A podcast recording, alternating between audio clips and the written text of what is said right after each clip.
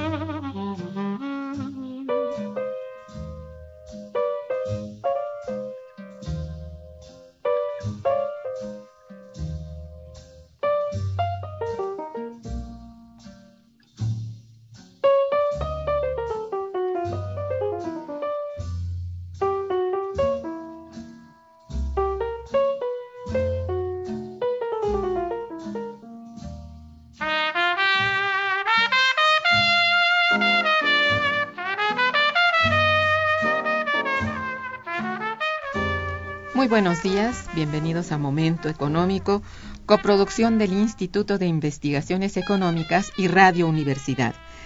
Les saluda Irma Manrique, investigadora del Instituto de Investigaciones Económicas, hoy jueves 6 de febrero de 2014. El tema que abordaremos el día de hoy es Inversión extranjera directa española en México y para ello contamos con la valiosa presencia del doctor Gabriel Bolea Cosmin. Bienvenido. Bien hallados. Muchas gracias, doctora Irma, por la invitación. Gracias también al instituto por darme la ocasión de, hacer mis investigaciones económicas. Y, como en primer lugar, también gracias al, a la UNAM por la concesión de la beca postdoctoral por, mediante la cual estoy desarrollando esta investigación. Muy bien. Bueno, nuestros teléfonos en el estudio 55 36 89 89 cuenta con cuatro líneas para que ustedes se comuniquen con nosotros. También para comunicación desde el interior de la República tenemos teléfono LADA sin costo 01800 505 26 88. La dirección de correo electrónico para que nos manden sus mensajes es una sola palabra momentoeconómico arroba unam.mx de nuestro invitado. Gabriel Bolea Cosmin es doctor en competitividad en la Unión Europea, análisis económico y empresarial por la Facultad de Empresariales de la Universidad de La Coruña. Cuenta con el máster oficial en estudios de la Unión Europea por la Facultad de Derecho de la misma universidad. Él fue estudiante de intercambio mediante el programa europeo de enseñanza superior Erasmus de la Universidad de La Coruña y también estudiante de la Facultad de Ciencias Económicas en la especialidad de Economía General de la Universidad del Oeste, del Oeste Universitatea de Vest, Timisoara, Rumania. Colaboró con la cátedra y grupo de investigaciones Jean Monnet en temas de consultoría, impacto de los fondos comunitarios en las comunidades autónomas españolas. También lo hizo en la realización de proyectos europeos en Rumania, entre sus publicaciones destaca Human Capital, Geographical Location and Policy Implications, The Case of Romania. Bien, eh, Gabriel, en la dinámica económica contemporánea, las inversiones o flujos de capital que un país hace hacia otro y sobre todo en el marco de acuerdos comerciales son de gran interés en el ámbito académico por la manera en que pueden eh, influir, repercutir, digamos, en la economía del otro país.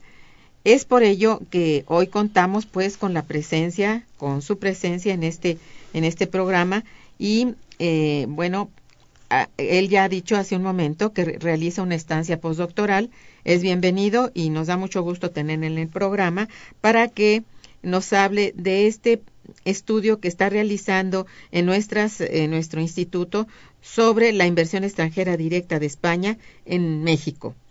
Para empezar nuestra entrevista, pregunto al doctor, ¿cuál es el objetivo central de su investigación y cómo está estructurando esta investigación?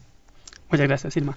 Em, el objetivo principal de la investigación es localizar el patrón de la inversión extranjera directa española en México en el contexto de la inversión extranjera directa en general en México, eh, el modelo teórico que sigo es el trabajo de Harris eh, de los años 50, mejorado, en mi opinión, bastante en los años 90, retomado y mejorado por Paul Krugman, que es el inventor, digamos así, de la nueva geografía económica, que retoma el caso y el potencial de mercado transforma en el market access y explica cuál es, el, cuál es la relación entre el market access y el desarrollo de las regiones, estados o países. Muy bien. El, uh, la primera parte del trabajo habla un poco sobre las relaciones económicas, eh, más bien económicas, entre España y México, porque culturales e históricas no voy a insistir tanto, ya se sabe de sobra. En la segunda parte hago un poco un repaso de la literatura para entender qué es la inversión extranjera directa, por qué sirve, por ejemplo, hay algunos trabajos de referencia en donde en donde denotan la importancia de la inversión extranjera directa, como usted bien ha mencionado hace poco. En la tercera parte explico el modelo teórico utilizado, el de Harris y el de Krugman. Y en la última parte, la cuarta parte, analizo el volumen total de inversión extranjera directa española y el volumen total de inversión extranjera directa en México y relación entre ellas dos y entre ellas y el market access. La última parte presento en el, análisis eh, econométrico eh, donde la inversión española directa es la variable dependiente y el market access, el GDP o el GDP per cápita, es, eh, son las variables dependientes. Y la última parte, las conclusiones. Muy bien.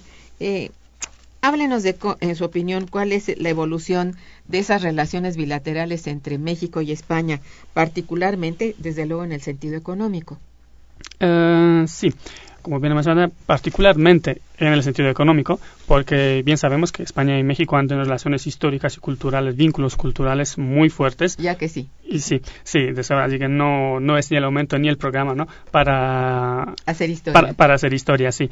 Eh, desde el punto de vista económico, eh, solo les quiero decir que desde los años 70, finales de los 70, 75, las comunidades europeas tienen una, un acuerdo, un primer acuerdo marco la, la, las comunidades europeas de aquella, porque así se llamaban, llamaban primer acuerdo marco. España no estaba aún en las comunidades europeas, pero pocos años después, en 86, sí se incorpora a las comunidades europeas, que después del Tratado de Maastricht se llama, pasa a llamarse la Unión Europea.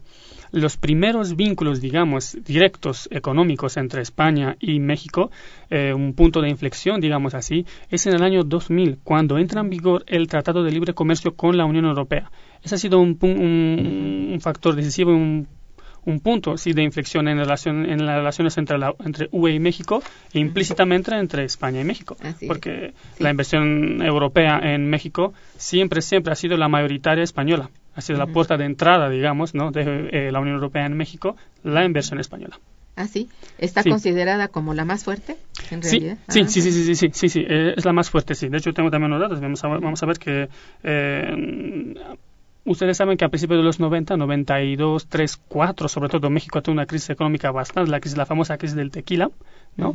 que ha afectado bastante el país y el, el, riesgo del país ha aumentado, el peso ha subido de 3 pesos por el dólar a 10 pesos por el dólar, que ha sido pues, un poco una situación bastante complicada y eso ha hecho de que la inversión española se ha ralentizado un poco y no había empezado. Por eso eh, la principal el principal destino de la inversión española en América Latina no ha sido México en los años 90, 85, 97, ha sido Brasil ha sido Argentina y ha sido Chile. Sí, sí. Sí, sí, Después, cuando la situación económica de México mejora a finales de los 90, ya después de 2000, ya México gana de nuevo el primer lugar. Y ya es el número uno en inversión eh, española en América Latina y de Europa también. Más de, por ejemplo, en el año 2004, 47% de la inversión europea, como Europa comunitaria, hablamos, ¿no? De los, de los UE15 de aquella, eh, era española Así es. ¿Eres española? Bueno, este, aquí probablemente en el, la investigación que usted está realizando eh, aparecen cuáles son los sectores económicos, pues, más importantes para España y digamos, y en esto seguramente usted ha centrado el estudio en ello. Nos queda básicamente claro que la entrada, el flujo de capital de inversión extranjera directa de, de, España ha sido hacia el sector bancario, hacia el sector financiero en general, pero más bancario que otros ámbitos del sector. Que cualquier financiero. otra cosa. Exactamente, sí, sí, sí. Fíjese unos datos muy, muy interesantes. Mi investigación, de hecho, se centra exclus casi exclusivamente entre los años 2000 y 2012. También he hecho algunas reflexiones sobre los años 80 y 90 para poder entender el proceso de modernización y de liberalización, tanto de Eso España como de México, que ya Ajá. lo vamos a ver después. Ajá. Eh, Más mm, al ratito lo vamos a ver. Sí. Eh, la, invest- la inversión extranjera directa española, sí como usted ha mencionado, es mayoritariamente, ha sido en estos años, en el sector eh, servicios financieros y seguros, 40%, Ajá. que ha significado 16,5 mil millones de dólares. Bastante, es 40%. El segundo sector es de información en medios masivos, 21%. 15,8% el sector industrias manufactureras y 9,4% en construcción. Nada más estos cuatro sectores, servicios financieros y seguros, información en medios masivos, industrias manufactureras y construcción, aglutinan 86% de la inversión, extra- la inversión española directa, extranjera directa española. Eh, también se ha invertido en menos, en menos medida en servicios de apoyo a, los negocios y manejo de derechos y servicios de, de mediación, en servicios inmobiliarios, en generación, transmisión y distribución de energía eléctrica. También se ha invertido. Están entre los primeros, entre los primeros con entre 6 y 7%. Eh, en donde menos se ha invertido ha sido en eh, educación, agricultura, minería o transportes, menos de 0,5% cada uno de esos sectores, en donde menos se ha invertido, Sí. sobre todo en agricultura. Y aquí ya no es solo de la inversión extranjera directa española, sino en general. Los países que han invertido en México han invertido muy, muy poco, por no decir casi nada, porque 0,5%, 0,2, 0,3 es casi nada, en agricultura o en educación, muy poco. Bueno, esto es, digamos, de hecho natural y ahorita lo vamos a conversar. Vamos a hacer una breve pausa musical y regresamos. Quédense con nosotros. Está escuchando Momento Económico.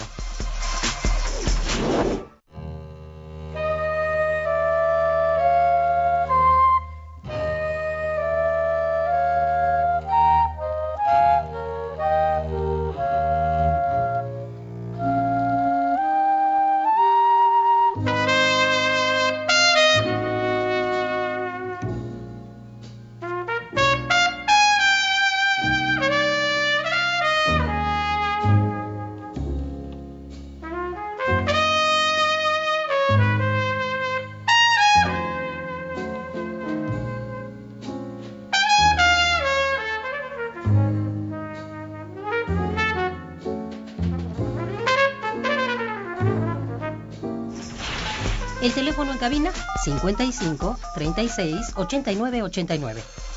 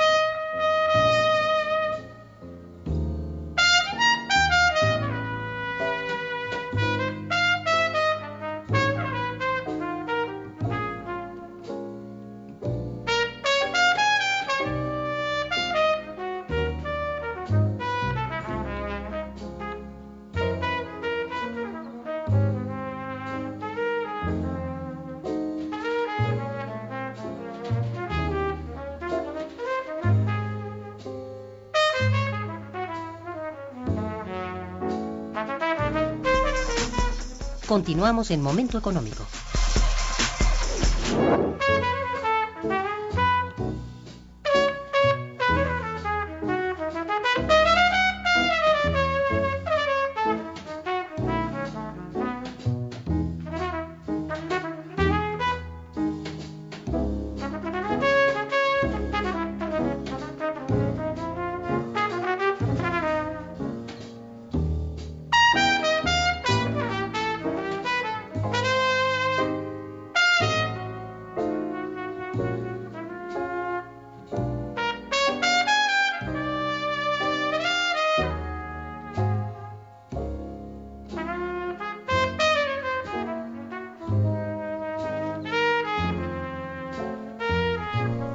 Muy bien, hab- hablábamos hace un momento particularmente acerca de esa concentración de la inversión extranjera en ciertos sectores.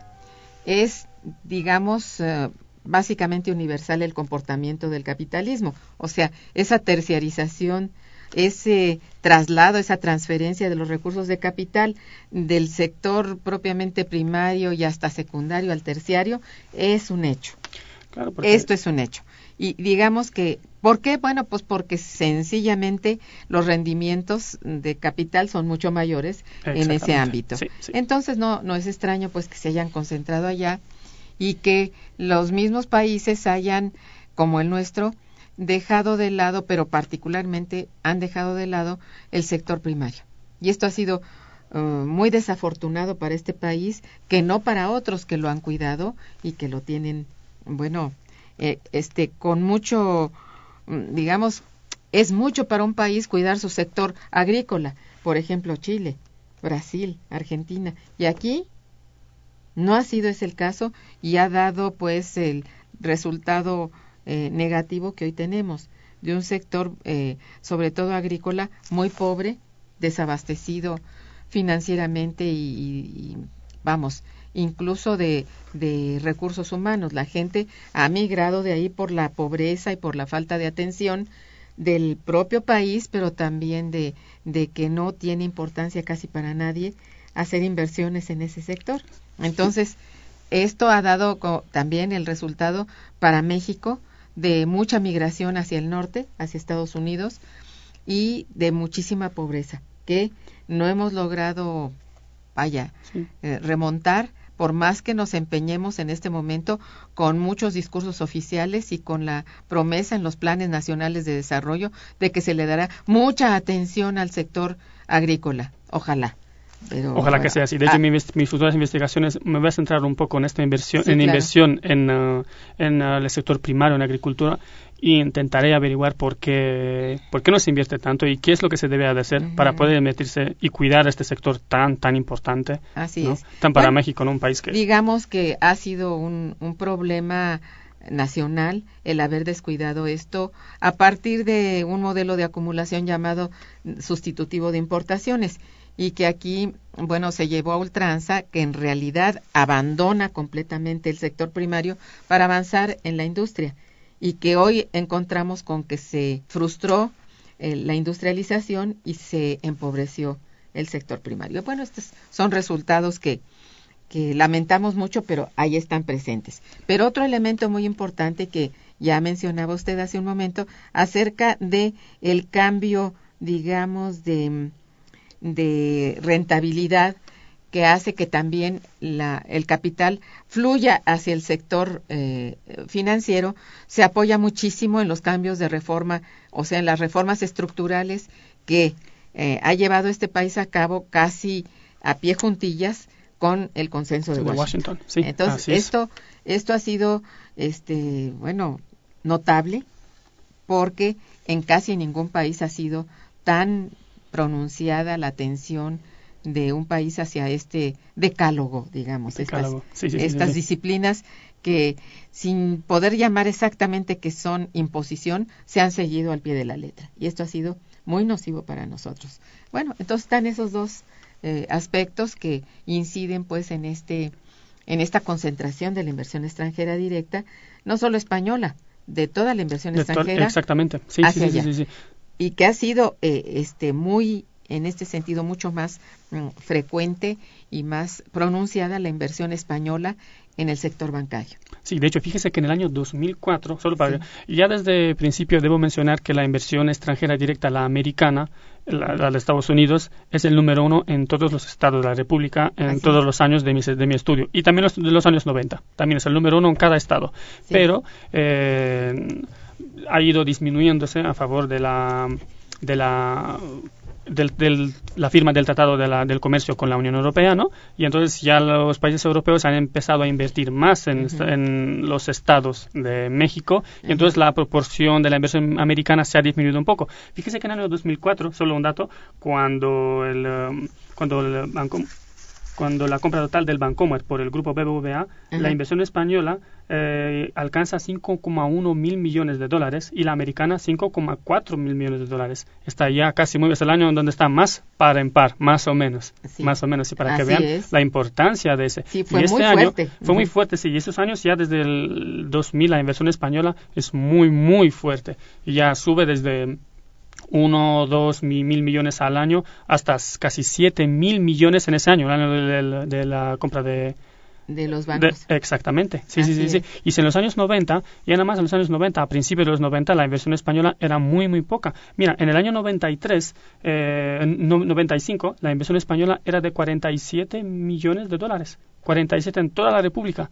Y en 2007 llega a 7,9 mil millones una diferencia de 167 veces más. Así es, así es. Y bueno, esto tiene también una relación muy estrecha y estrictamente hablando con la reforma a la ley de inversión extranjera de este país, que permite precisamente la entrada al 100% a, a, cada, a cualquier, a cualquier inversión privada hacia eh, este, los negocios mexicanos. sí, igual se ha pasado de un extremo a otro, de, ser, un país muy, muy, cerrado, muy cerrado, los años 50, 60, 70, donde nadie puede entrar en ningún sector. Luego a ser igual, no sé, abierto de repente y para todos los sectores y así todo muy rápido. Sí, pues fue, Entonces, pues, no ha sido tan gradual. Fue una invitación. Sí, fue una invitación, digámoslo así. Sí. Bien, este, hay algunas llamadas ya de nuestro público. Me voy a permitir sí, cómo no. leerlas.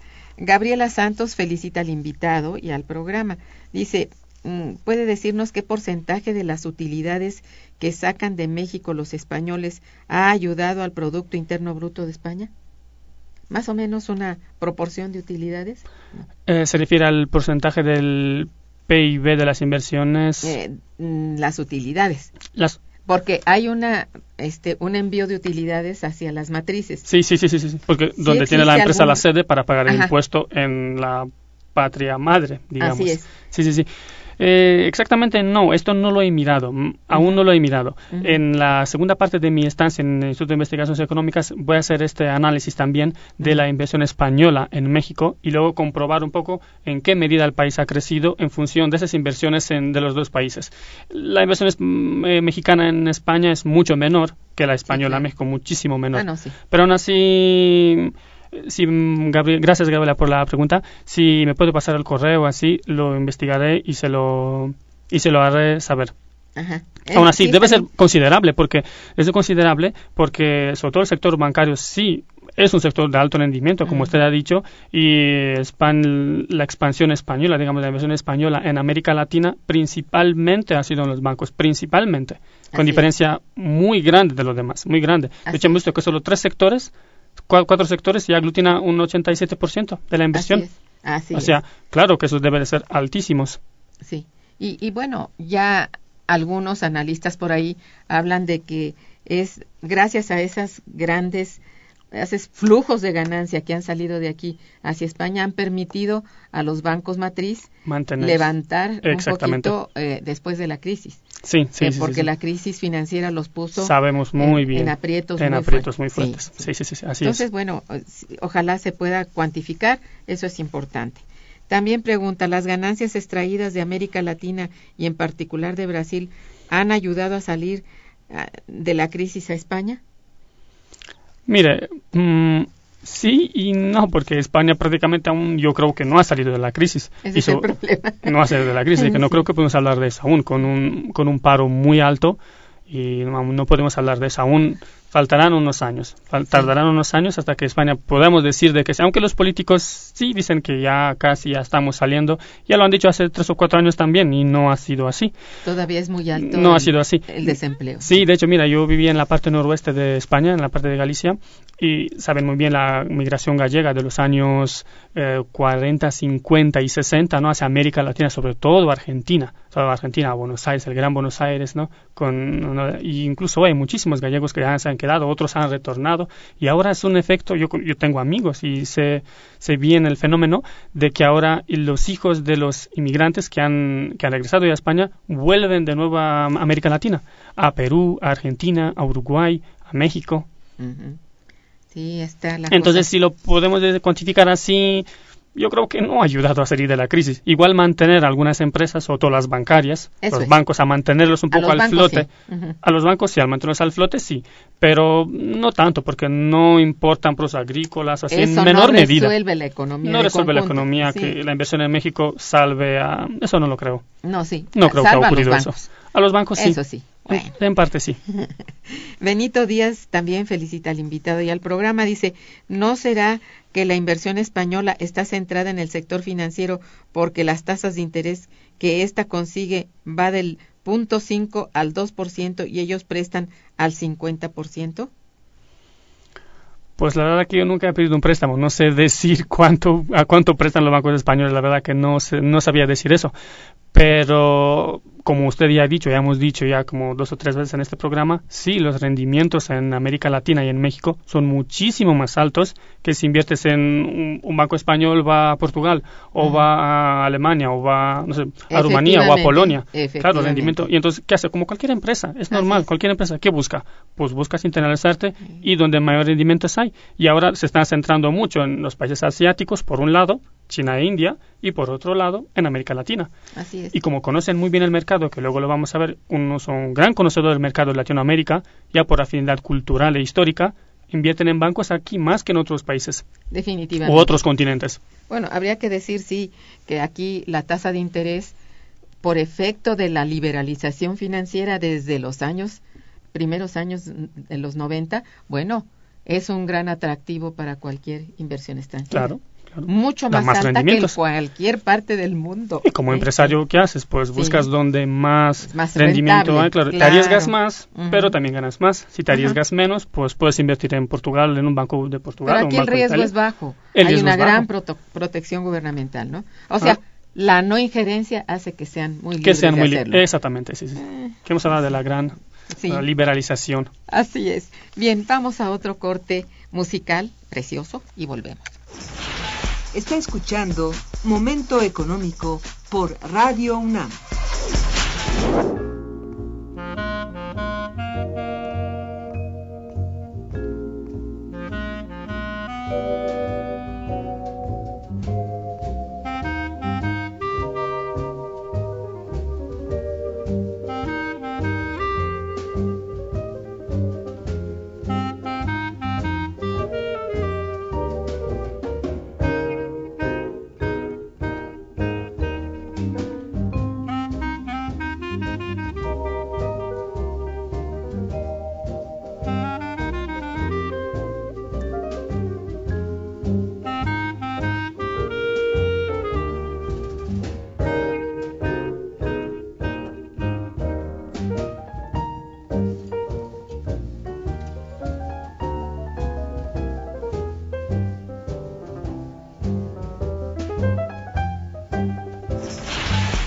Teléfono en cabina es el 55 36 89 89.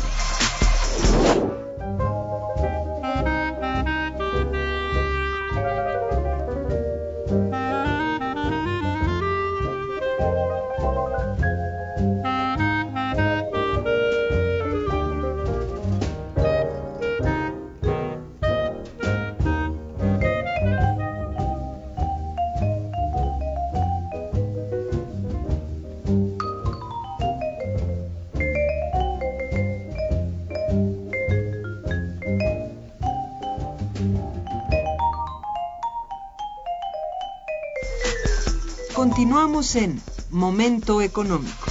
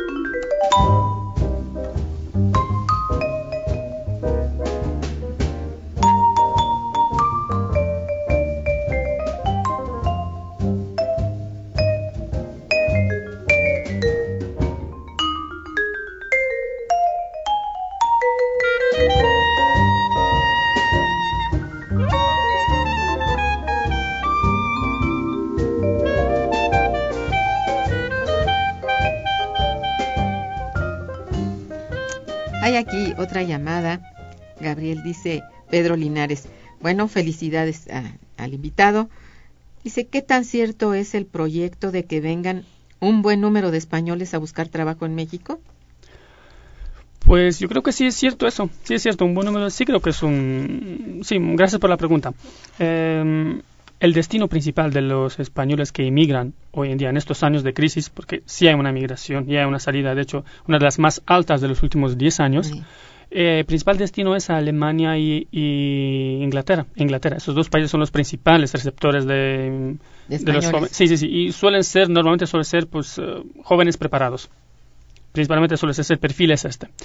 América Latina, sí, también es uno del, es el tercer, digamos así, el tercer eh, la tercera opción y es principalmente por cuestión de idioma, principalmente por cuestión de idioma, porque a la hora de buscar un trabajo, si vas a un país en donde no conoces el idioma, es más complicado. Por eso los más preparados iban para Inglaterra y Sí, sí, sí, pero preparados también vienen a México, a Argentina. Yo conozco casos tanto en México como en Argentina, donde sea, o Chile, o Perú también. Mm, Brasil, sí es Brasil, Argentina, México, Chile y Perú. Sí, sí es cierto. Ahora no sé muy bien el número, eh, que pero tampoco es algo muy... Sí. Aunque fíjese que tanto el gobierno brasileño como el gobierno mexicano, no sé si otros gobiernos de América Latina también eso desconozco, pero por lo menos otros gobiernos tengo constancia de que sí dificultan un poco ahora mm, la contratación de, extranjeros. Ya no es tan fácil como antes. Han impuesto unas normas a las empresas privadas para que para, para contratar eh, personal de fuera, extranjeros, eso de Europa. Y en México, por ejemplo, hoy por hoy, muy, poco, muy pocas empresas cumplen eso. Por ejemplo, la UNAM es una de las pocas empresas, digamos así, entre comillas, ¿no? que sí cumplen estos requisitos, ¿no? Y son requisitos del año pasado, de julio a agosto del año pasado. Y eso sí, eso lo tengo seguro por migración, porque he pasado por migración. Mm, y sí es uno de los, sí. Eh, porque han empezado, trabajas, estudias, ¿qué hacen? Pues me han explicado cómo es el fenómeno. Ajá. Entonces, bueno, sí es es cierto pues esto que y sí, es verdad. Sí, hay muchos migrantes. Es verdad y es normal. Sí, sí, sí, es verdad y es, es también normal que vengan, porque hace años, hace también han venido y ahora vienen sus hijos, sobre todo en España, sí es muy. En Portugal también, con la brasileña portuguesa, y en España con Argentina y con México. Los años 60, 70 no ha habido la gran migración, ¿no? Sobre todo de Galicia, la parte del norte y noroeste de España, que ahora han regresado y sus hijos algunos de ellos vuelven a, a los países de origen, digamos. Bien, hay una llamada también de felicitación nada más de Daniel de Santa Mónica por su investigación sobre el tema. Gracias, Daniel. Bien, a ver, eh, señálenos las regiones de nuestro país donde se concentra la mayor cantidad de, inversión española, de inversión extranjera, es decir, de inversión directa, y en cuáles no. ¿Por qué? La inversión uh, extranjera directa española no sé si va a ser una sorpresa o no va a ser sorpresa, la mayor parte de esta concentrada en el DF. La mayor parte de en DF concentra de los años 2000 a 2012 82% ah, pues de la 82% de la inversión extranjera directa española, pues ya nada más eh, como hemos hablado antes de los bancos, ya, ya, nada más eso, bancos, seguros y construcción, ya ahí se va la mayor parte de los de la inversión, entonces sí concentra 82%, seguido de Nuevo León 5,8% y de Estado de México 4%. Estos tres estados, nada más estos, o sea, DF, bueno, DF, eh, Nuevo León y Estado de México, aglutinan 92% de la inversión española. La mayor parte. La mayor parte, sí. Entonces, luego sigue el resto. Luego sigue el resto, sí. Bueno, también Jalisco, Quintana Roo, Puebla, Veracruz, Guanajuato, Querétaro y Morelos. Digamos, entra también en el top 10, digamos, de las inversiones españolas directas. Y en donde menos es en Tlaxcala, tan solo 500 mil dólares en los 13 años de estudio, entonces en el que estoy estudiando. Muy poquito. O sea, 0,001. También sigue Campeche, Colima, Yucatán y Tamaulipas, también muy poca inversión española, muy, muy poca. Y también hay estados, hay tres estados, Chihuahua, Sonora y Chiapas, donde la inversión extranjera directa española es negativa, sobre todo en Chihuahua, menos 0,45, en donde las empresas, la posible explicación eh, es que las empresas españolas que tenían capital mayoritario español se han convertido, digamos, en mexicanas, en capital mexicano. Ah. o han sido ah, adquiridas por mexicanas y entonces pues la inversión han seguido, pero ya no se puede considerar inversión extranjera directa porque era ya el capital mayoritario mexicano. Digamos Entonces, que fue no se consideró. el pie de cría fue fue extranjero, Sí, sí. pero las han adquirido este, empresas mexicanas. Sí, sí, ¿Cómo sí. cuáles, Gabriel? Eh, ¿Cuáles em, cuáles? Empresas, ¿qué tipo de empresas? Eh, manufactureras, manufactureras, en esta parte de man- negativa de manufactureras. Sí, sí, sí, sí. También tiene sentido porque son en el norte de México y estos tres lados en el norte de México pues son los que más, digamos así, negocios negocian con Estados Unidos. Y la inversión española en México, en parte, aparte del bancario, aparte del sector Sí, bancario, en gran parte también ha sido, digamos, un trampolín para entrar en el mercado de Estados Unidos y Canadá, ya que México es signatario de NAFTA. Entonces, ha sido un trampolín, digo, bien, porque Estados Unidos sabemos muy bien, es un país muy proteccionista. Y hasta hace poco se abrió un poco más con la Unión Europea en permitir productos. De hecho, era también el, bueno, el famoso, el famoso jamón ibérico, que no podía entrar de ninguna manera en el mercado estadounidense. O aceite de oliva, o, claro, no podían entrar. A los americanos también tienen lo suyo y no quieren que entren otros. Son Pero esto- súper proteccionistas. son muy proteccionistas, claro que sí. Sí. Y entonces los españoles pensaban, bueno, pues venimos a México con la empresa, hacemos la empresa mexicana y ahí nos metemos en el mercado americano. Y ahí ya no nos puede decir que no. Y en gran parte, bueno, pues han conseguido, aunque ya ahora hay otra discusión entre Estados Unidos y la Unión Europea, ya en otro plan. Ahora ya han evolucionado un poco esto y ya no son tan... Han aflojado un poco, digamos, la cuerda Sí. del proteccionismo. Sí, y, es, y son bien vistos los productos españoles. Eh, Oh, sí, se sí, consideran sí, sí. muy exóticos eh, en Estados Unidos, ¿eh? Sí, sí, Por sí, eso sí, sí, sí. mismo, quizá, que durante mucho tiempo no, Exactamente. no entraron. Y en el mercado americano, com- compras de todo, compran de todo el mercado americano. Todo lo que sea, Sí, y ya dentro de, digamos, de esta investigación, de su estudio, eh, ¿cuál es, eh, ya viendo por la parte conductual, ¿no? ¿Cuál es el interés, digamos, de los inversores españoles por comerciar o por eh, permanecer como inversión directa en este país? Sí, mira, la inversión total, la inversión extranjera directa en México total en estos años, de 2000 a 2012, ha sido de cerca de 298 mil millones de dólares, una cifra considerable, Sí. de los cuales 41 mil millones ha sido española. Sí, sí. O sea, ah, más o menos ha sido el 13,8%, siendo el segundo, muy alta, siendo el segundo país inversor en México después de Estados Unidos. Bueno, a gran diferencia de Estados Unidos en algunos estados, pero sí ha sido el segundo. En algunos estados sí es también ah, Holanda, Holanda, Alemania e Inglaterra. Pero, España sigue siendo, pero muy lejos, España, sí. sí. Sí, sí, sí, de lo- del bloque comunitario, es España es el número uno. Siempre ha sido en casi todos los años. Pero el interés de España... el interés en sí, en primer lugar, es eh, de los, el los vínculos culturales que une España y México y América Latina en general, porque más o menos eh, el conocimiento de mercado también. Le- tanto España como México, como habíamos dicho antes, pasaron por los años 80, 70 y 80, ya después del franquismo en España, en un proceso de liberalización de los mercados, en un proceso de apertura tremenda. También, ¿verdad? Tremenda, Sí. claro, cl- claro que sí, con lo que México ha experimentado más o menos una década después. Ya empezamos los años 80, en los años 90 cada vez más y con la crisis. Y entonces mm, también el eh, gobierno español se, se enfrentó con privatización de empresas, con eh, inferencias del gobierno, con leyes que no estaban de acuerdo con, lo- con el libre mercado. Exactamente que México ha sido exacta- más o menos un proceso similar. Nada más que España entró en las comunidades europeas, en la Unión Europea, y ha seguido otro camino del camino que ha seguido México, que hemos visto de los, del decálogo, cumplimiento del decálogo, ¿no? del consenso de Washington. Entonces yo creo que esto, eh, la- el tratado de NAFTA, ha sido un, uno, uno de las razones también, porque ya como he dicho antes, en la entrada de productos españoles para poder entrar en el mercado americano y canadiense, ha sido una razón. Luego el conocimiento de mercado, conocimiento de idioma, que es muy importante, eso también, idioma y cultura es muy importante. No es lo mismo negociar con una empresa de Vietnam, una empresa de Tuvalu o de Mongolia, ¿no?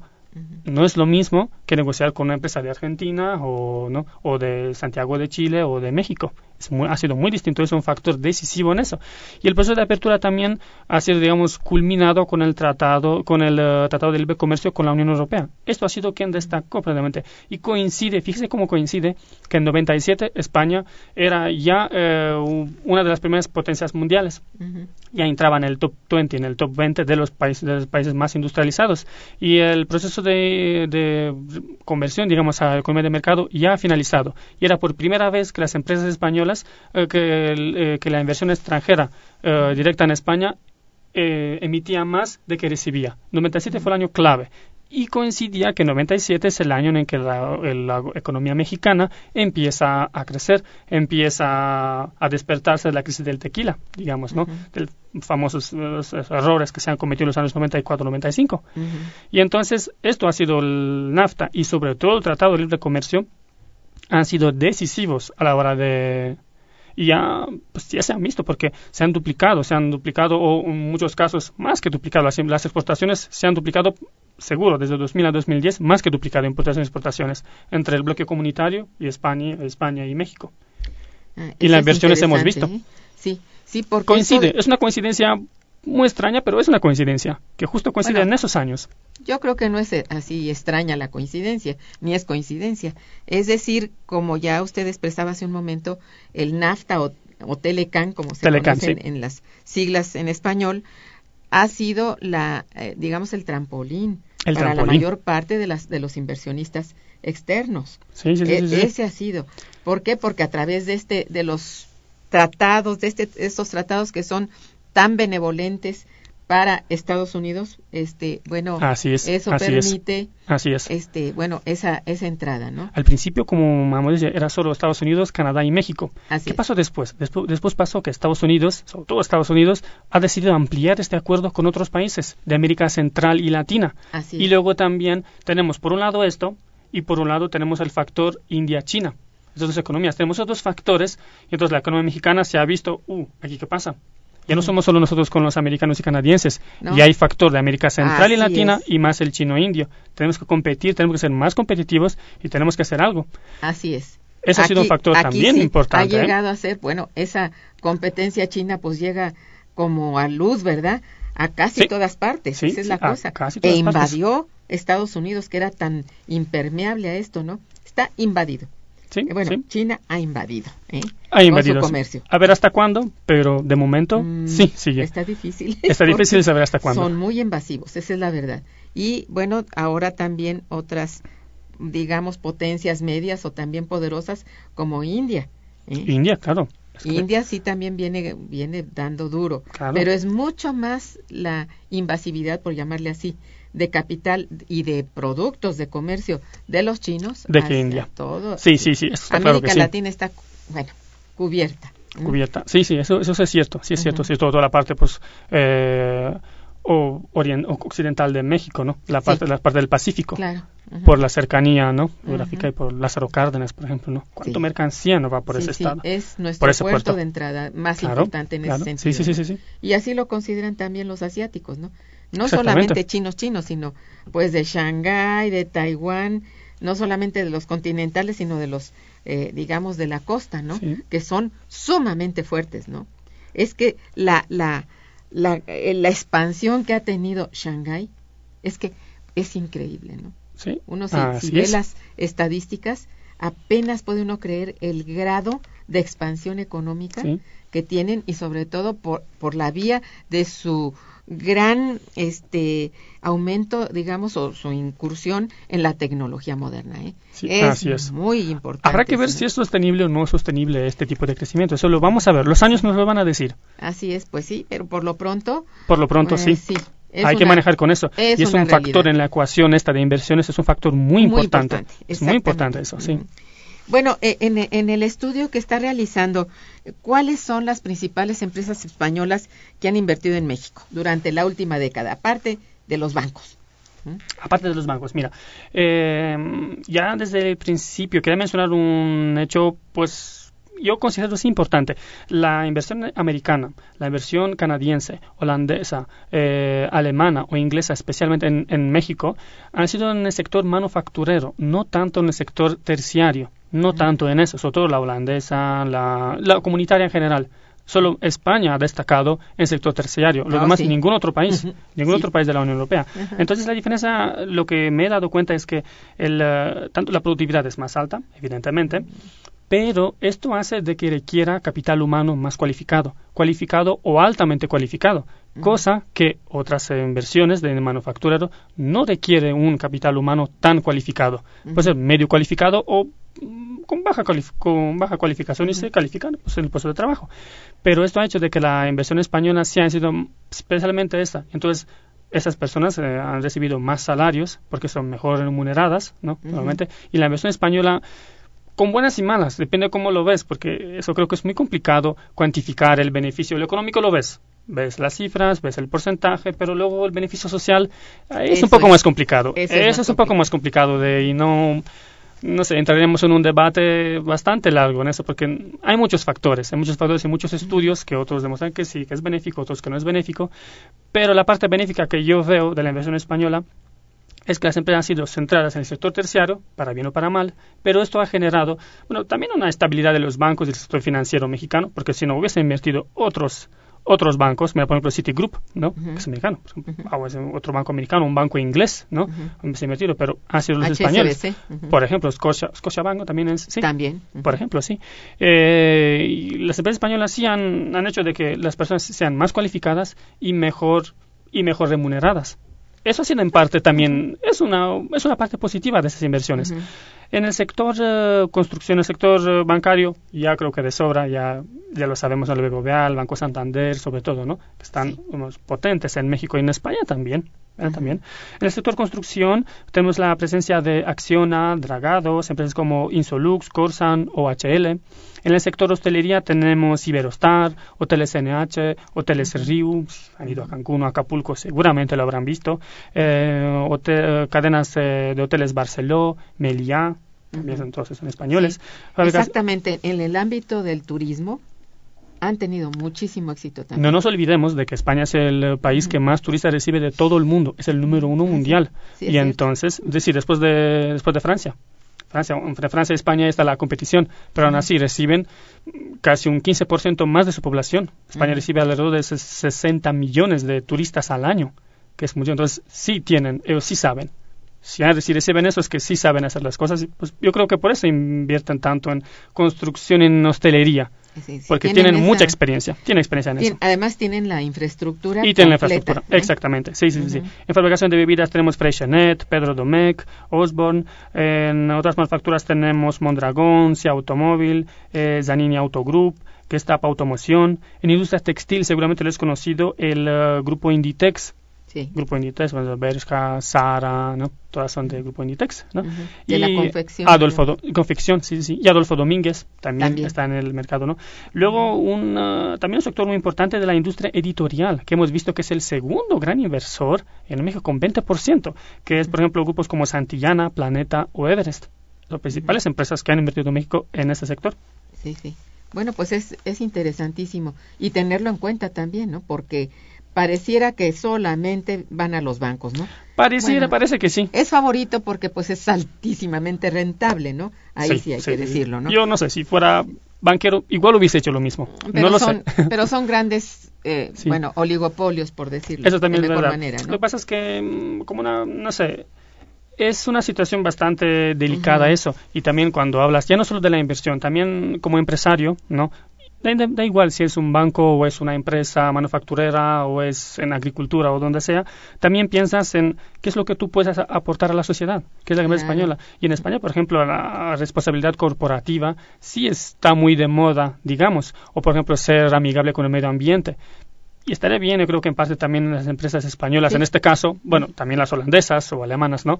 Lo que no lo que no pueden hacer en sus países, pues tampoco que lo hagan aquí. Sobre todo en cuestión de medio ambiente. Sobre todo en cuestión, eso es un futuro muy importante. Y ahora también tengo una crítica al, no, al gobierno que han sacado el impuesto medioambiental en la nueva reforma. ¿Cómo han sacado ese impuesto? Ese impuesto debería de estar ahí. pues, obligar de alguna manera, ¿no? Las empresas, la- las Sí. empresas tanto nacionales como extranjeras, ¿no? Básicamente. Como extranjeras, pues las extranjeras vienen, claro, vamos ahí, ah, ahí no tiene legislación tan estricta en medio ambiente y podemos Es hacer, cierto, podemos es hacer cierto. Eso Y ya es- otro tema, también de discusión muy largo y muy... Pero es muy importante. Y es muy en importante, Este claro es que muy sí. importante porque se puede entrar fácilmente precisamente por esa ausencia, digamos, de regulaciones, ¿no? Y, y que, bueno, sería incluso importante para el país obtener recaudación por esa vía. Exactamente, Sería exactamente. magnífico, o pero- incentivar de alguna manera Ajá. el bajo consumo, reciclaje. Sí, seguramente en México sí ocurre eso, pero en mucho menor medida que en la Unión Europea. La Unión Europea hay eh, directivas europeas de medio ambiente que son muy, muy estrictas y las, eh, eh, los castigos, digamos, son bastante... ¿no? Las Sí, multas son bastante altas en sentido. Ya me acuerdo hace poco, en Francia, una central nuclear eh, ha tenido un derrame, un escape. Y sí, la ha multado con muchos millones de euros por dañar el medio ambiente. Bueno, aquí debiera estar presente eso, ¿eh? Sí, Tenemos debiera. muy dañado el medio ambiente por esa, vamos, lasitud, Sí. digamos, del gobierno. Y eso no es sostenible, no Bueno, es sostenible. Nos no- importa más, digo, no, no a mí, ¿verdad? Pero en este país importa más que entre la inversión extranjera a que se le impongan eh, regulaciones. Lamentablemente, eh, sí, lamentablemente, es así. lamentablemente. Lamentablemente es Bueno, así, sí. Habría que mencionarlo, ¿no? Sí. Hay muchas llamadas. ¿no? Ay, sí, a ver. Dice Agustín Mondragón, felicidades al invitado y a su programa. Sobre el tema debo advertir que el punto que le dieron a México es de momento gran capital, es de momento gran capital que va a llegar aquí, pero a los dos o tres años de la llegada de empresas empezarán a retirar su inversión y el interés al no pagar impuestos en México. Eh, eh, el radio escucha se refiere al puntaje que está recibiendo México por las eh, este por eh, las calificadoras que ahora ha subido de calificación. Ha subido Moody's, sí, Sí. Moody's creo que ayer o antes de ayer. ajá. Exactamente, ha subido el Yo rating creo de que México. eso es a lo que se refiere, ¿no? Dice, porque su domicilio legal está en otro país donde pagan los impuestos, como las mineras canadienses que en México pagan el 1.8% de impuesto en lugar de pagar el 32% que pagan las empresas mexicanas. Por eso, los gobernantes son vendepatrias, porque protegen al capital extranjero por encima del nacional. Lo que habíamos hablado antes. Eh, Lo que acabamos de decir. Lo que acabamos y de tiene decir. toda la razón, Tiene la don razón. Agustín Mondragón. Sí. Gracias, Agustín. Ajá, Hilda de San Román. Felicita al invitado. Por supuesto, gracias, doña Hilda. ¿Qué convenio tiene la inversión extranjera con México para completar las obligaciones fiscales si es que las tienen con México? Esto, claro, depende de sector a sector, pero como hemos hablado antes, México creo que de un país muy cerrado, muchos sectores muy cerrados, se ha abierto demasiado. También es bueno porque es una de las economías más abiertas del mundo, porque tiene convenios de libre, de libre comercio con muchísimos países de- del es, mundo. sí. Creo que es uno de los primeros países del mundo que más acuerdos tiene con, con muchos, con casi todos. Casi pocas en partes mil del mundo. tratados. Eh, mil tratados México, Sí. sí. Pero sí, hay que regularizar eso. No pueden entrar cualquier empresa y que hagan lo que les da la gana. Mm, Sí, es cierto eso. Bien, ella pregunta si, si estas eh, empresas, eh, bueno, sobre todo yo creo que se refiere a los bancos, dan préstamos a la pequeña y mediana empresa del país. Mm, Eso desconozco. Mi objetivo, objeto de la investigación no es esa. No es mi, es- no es el sector bancario. Tampoco soy especialista. Sí, tampoco soy especialista en financiación. Más bien en economía regional de que en finanzas. Lo siento mucho. No, pero habría que decir que es muy, muy poco lo que otorgan, eso sí lo sé yo, a la pequeña y mediana empresa. Ah. La realidad es que tienen eh, requisitos muy pesados como para que una pequeña y mediana empresa de México, que no son tanto medianas, sino micro y pequeñas empresas, Sí. obtengan o cumplan con los requisitos de, Del este, banco. del banco. Entonces, no dan tantos. Eh, Tienen que ser más. existen carteras a la pequeña y mediana empresa, pero Sí. son básicamente muy muy poquito, es muy poco el financiamiento. Esto sí lo sé y Sí, se lo digo a doña Pues- Hilda. Eh, la inversión dice en carreteras que hacen van a España las utilidades o las reinvierten. ¿Eso lo sabe? Eso tampoco lo sé porque no he mirado las, las- si, la, si le invierte las ganancias, se las reinvierten. En gran parte sí las reinvierten.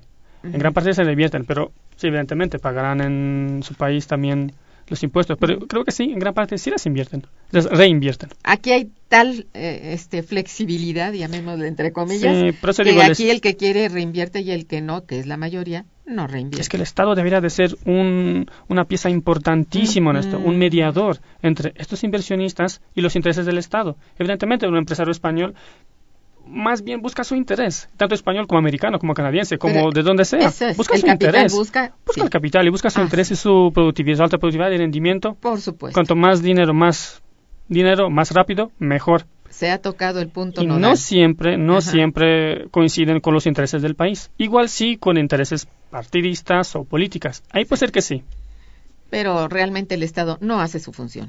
Esa desregulación que entró en funciones en México ha sido... Eso debería, Ay, de debería de ¿eh? ser. Sí, sí, sí. sí. Bueno, es la apertura más increíble. Más, a- más abierta. Así es. Rafael Alba, también muchas felicidades por el, Gracias, invitado. Rafael. La empresa constructora española OHL tiene gran importancia en México, lo cual es una, una lástima ya que México cuenta con la empresa constructora ICA, que debiera tener mayor importancia en las obras nacionales. Pues sí. Ahí de nuevo hablamos de lo mismo. El Estado es el regulador y él tenía que ver, ¿no? Sí. Bueno, también luego también es la ley del más fuerte. También una parte mala de las inversiones extranjeras directas en México de todos los países es que muchos paí- muchas empresas nacionales han quebrado o han, porque no han sido no han podido ser, ser competitivas con las de fuera. Y en parte sí es normal. Si- Si viene una empresa con ya 15, 20 años de experiencia en otros países y tú que te has, te has creado hace dos, tres años y tienes Así es. es normal que no puedas competir con esa empresa y que tengas menos contratos con- de que con la empresa extranjera. Y a los partidos políticos siempre les interesa que tengan, ¿no? No son ajenos de las contrataciones en ciertos tramos Por de supuesto. carretera o de autopistas, no son nada ajenos. Así es. Todo es un pacto. Bueno, estamos tocando las partes este, Sí. álgidas, ¿no? Sí, Bien, pues este don Jorge Fernández, muchas gracias. Dice, felicito al invitado y al programa. gracias. Y bueno, hasta a mí me toca, dice, por desarrollar temas tan interesantes cada jueves. Pues gracias, don Jorge Fernández. Bueno, eh, a ver, hay todavía aquí, tengo en cartera dos preguntas. Ujú. eh, ojalá Sí. nos alcance el tiempo. Dice, ¿cómo, eh, yo pregunto, ¿cómo ha afectado esta inversión extranjera directa española en México a México, pero también a América Latina, en el contexto de la crisis? Porque estamos, no nos olvidemos de ese contexto, ¿no? La Hoy en día sí, es de eh, moda. Mira que es de moda. Desgraciadamente ahí la tenemos. Ahí la ¿cómo, tenemos. ¿Cómo afecta a la inversión extranjera? ¿Cómo lo resienten o cómo lo expresan o cómo Sí, mira, se mueven? Aquí hay dos vertientes. Por un lado, eh, las empresas, como hemos dicho antes, las empresas están buscando, eh, están buscando altos rendimientos. Y entonces, si pocos rendimientos le ofrecen una empresa a invertir en Europa, en países de Europa, ¿no? Mm. Mejores altos rendimientos en América Latina, incluso en crisis, porque como no pueden tener tantos altos rendimientos y sobrevivir, estar a flote en sus países, ¿no? En Europa, en España en este caso, pues han elegido sobre todo el mercado asiático, ya desde primera, mercado asiático, India y China sobre todo, y otros Sí. también de la cuenca del mar amarillo, ¿no? Ajá. También de Indochina, partes de Indochina, y luego también Ami- América Latina, también porque son más altos rendimientos y no ha sido afectado por la crisis económica tanto como Europa, en muchísima menos, y además también las crisis ya en Europa de por sí en cada país es distinto. No, en otros países la han formado la crisis económica en otros los propios gobiernos. En Rumanía, por ejemplo, en el caso de Rumanía, la ha formado el propio gobierno y no necesariamente la crisis económica, no necesariamente. Eso hubiera sido muchísimo menos con reformas en su tiempo. La- entonces la inversión también ha disminuido un poco. Eso también es cierto. En América Latina, en los cuando ya ha empezado la crisis económica, ha disminuido. Por ejemplo, el caso de México, si en 2007 la inversión fue de 5,4 mil millones de euros, esta baja un año más tarde a 4,8 mil millones. Un año siguiente 2,5 y un año siguiente en 2010 a 1,9, ya casi casi mínimos históricos de los últimos 15 años de Ah, aquella, sí. ¿no? Mm. Pero en 2011 ya empieza a recuperar, Repunta, repunta y empieza de nuevo están en 3,5 mil millones de dólares, de nuevo. Entonces, sí se han visto afectadas, han caído en número, pero han caído no tanto, pero se han mantenido. Mm, Porque es un es una manera de mantener esa mantenerse al flote. Ujú. Si en un país no puedo, tengo que irme ya, tengo que irme ya, buscar un, un- buscar un mercado fa- más favorable. ¿Podría decirse que el nicho favorito El nicho sigue favorito. siendo el banco? o los bancos? Sí, sí, claro que sí, porque la inversión en, en caso española por lo menos ya hemos visto, 40%, claro. 40%, o sea, sí podemos hablar de eso, claro que sí. Bien, y bueno, eh, podría compartir aquí con nuestro auditorio, digamos, las primeras conclusiones del trabajo, ¿no? Dos, un par de conclusiones, porque ya nos quedan dos minutos. Dos minutos. Eh, pues mire, en definitiva yo creo que sí el hecho de que México eh, es un país cada vez más abierto, más abierto, sí por un lado sí es bueno, aunque el Estado debe, como me dije antes, de intervenir un poco, intervenir y regular esto.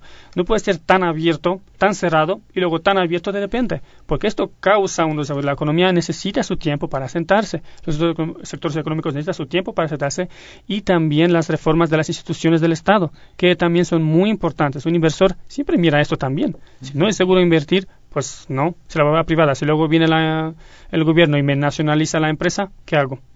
Como ha pasado en América Latina. No nos olvidemos de Bolivia o Argentina, caso de IRPF o Por eso es tan favorito México.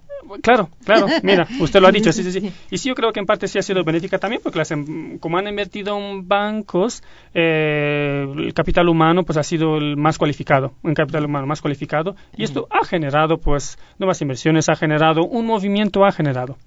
Estoy muy de acuerdo con esa conclusión y bueno, felicidades también por esa Muchas gracias. Muchas gracias por la invitación. Que esté en nuestro instituto una persona que tiene ese pensamiento y que ya tan rápido ha absorbido la realidad nacional. Muchísimas gracias por la invitación. Gracias también al Instituto de Investigaciones Económicas y a mi coordinador también, doctor Felipe Torres Torres, que es mi coordinador. Muy bien. Y la felicito también. Bueno, muchas gracias. Muchas gracias por la invitación. Gracias Hasta luego. a usted, Gabriel. Bien, eh, también a nuestros radioescuchas por su participación y su atención. Estuvo en los controles México técnicos, este Socorro Montes Morales. Muchas gracias, Soco. En la producción, nuestro Santiago Hernández y nuestra Araceli Martínez. Y en la coordinación y conducción, una servidora Irma Manrique, quien les desea muy buen día, pero mejor fin de semana. Gracias. Momento económico. Radio UNAM y el Instituto de Investigaciones Económicas presentó Momento Económico.